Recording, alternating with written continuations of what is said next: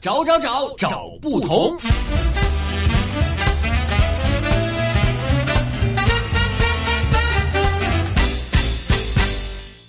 国的吃文化可以说是世界闻名，而且烹饪技术也是全球领先。同样的菜品，通过不同的方法烹调，可以做出十几种甚至几十种、几百种的口味。那么，听众朋友们可能就会开始想到这个问题了：中国那么多种好吃的，他们烹调的方法到底有多少个呢？而且是哪些呢？下面就来为大家介绍介绍这中国菜不同的烹调方法。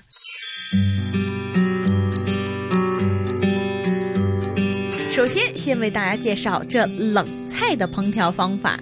冷菜的烹调方法主要有五种，包括拌、腌、卤、冻和熏。首先，我们说一下拌。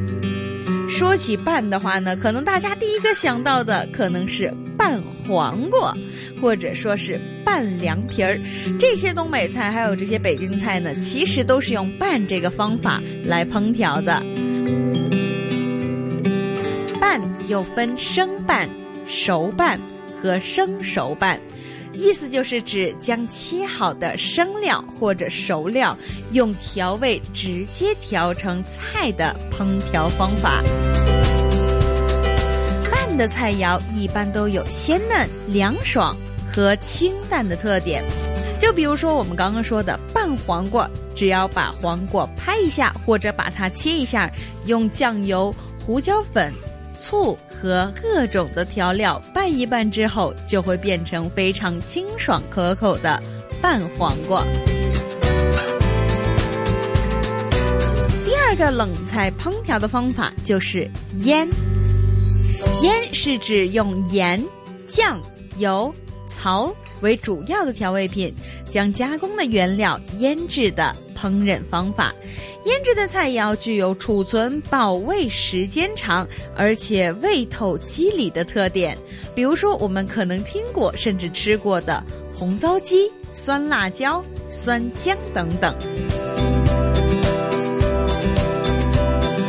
第三个冷菜烹调的方法就是卤。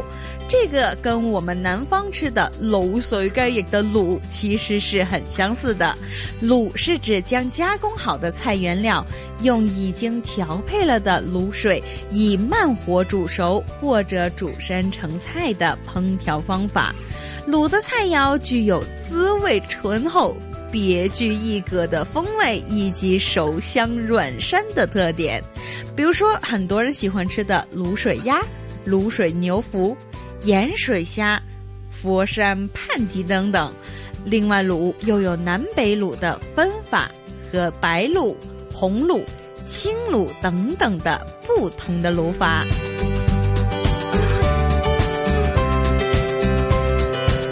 之后就要说到冻这个冷菜的烹调方法。冻，古称水晶。是指用猪皮或者冻粉的胶质冷却凝固原理，使到原料成菜的烹调方法。冻的菜肴具有清凉爽口、滑润软嫩的特点。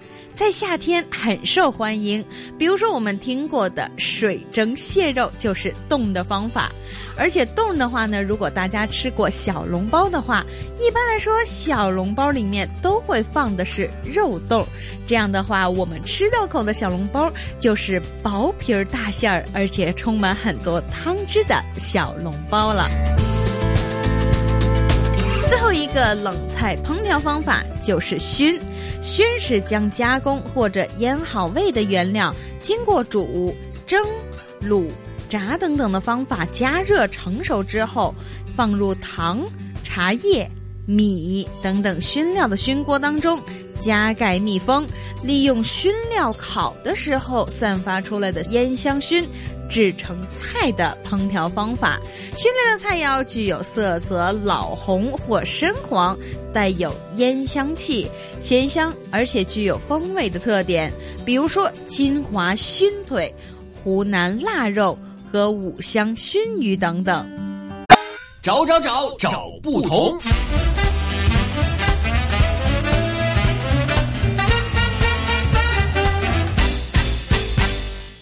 说了一些中国菜的热菜烹调方法，包括有炸、溜、炒和爆。除了这个以外呢，当然还有了，比如说我们的烧、焖、扒、蒸和扣等等等等。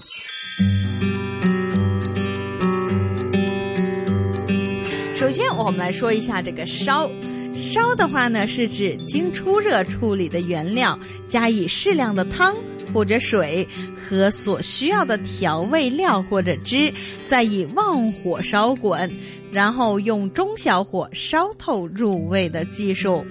这一种方法需要重复的用旺火勾芡和收汁，而经过这一系列的工序，烧的菜肴会具有芡汁儿多。原料较为嫩或者香呛的特点，比如说红烧果子里红烧豆腐、蟹肉烧白菜等等。经过那么激烈的烧之后，让我们来听一下焖。焖又称炊，是指经过加工和初熟处理的原料，以较多的汤水。并且调味之后，用中小火较长的时间加盖烧味，拎到原料更加入味的一种烹调的方法。焖的菜肴的特点就包括汤汁浓稠，原料形状非常完整，又酥又软又香，口味非常的醇厚，而出菜的时候也够热，等等等等。比如说红焖猪手。蒜子焖石鱼等等。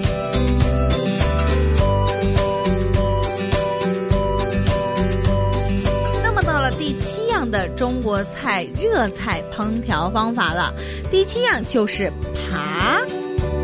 扒是指加工的原料经过水烫。或者用油等等的方法，令到食材可以出熟，并且调味处理，再加以芡汁或者含有肉类或者素的芡汁和调料浇放在食料上面的一种烹调方法。爬其实在不同地方有着不同的含义，比如说在东北的爬和北京的爬就有点不一样了。而爬的菜肴具有造型美观、色香。味俱全的特点，比如说北菇扒菜蛋、三鲜扒豆腐、蚝油扒鲜菇等等。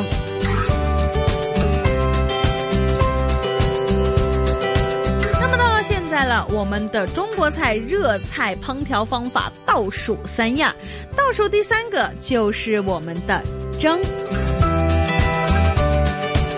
蒸是一种非常古老而且不旧的做法，在现在我们的香港，很多人都非常喜欢蒸，感觉上用的油比较少，可能比较健康。而蒸其实是指将加工调味的原料利用蒸汽传热成菜的一种方法。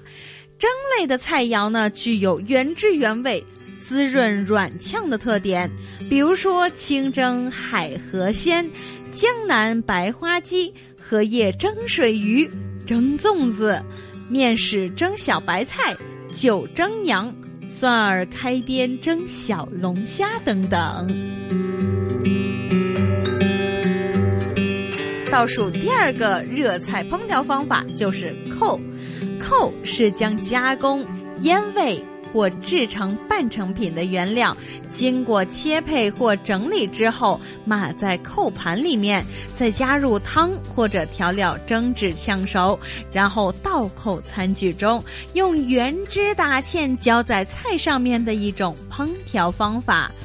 比如说，很多人喜欢的梅菜扣肉、生扣鸳鸯鸡、白果扣鸭、瑶柱扣冬瓜等等。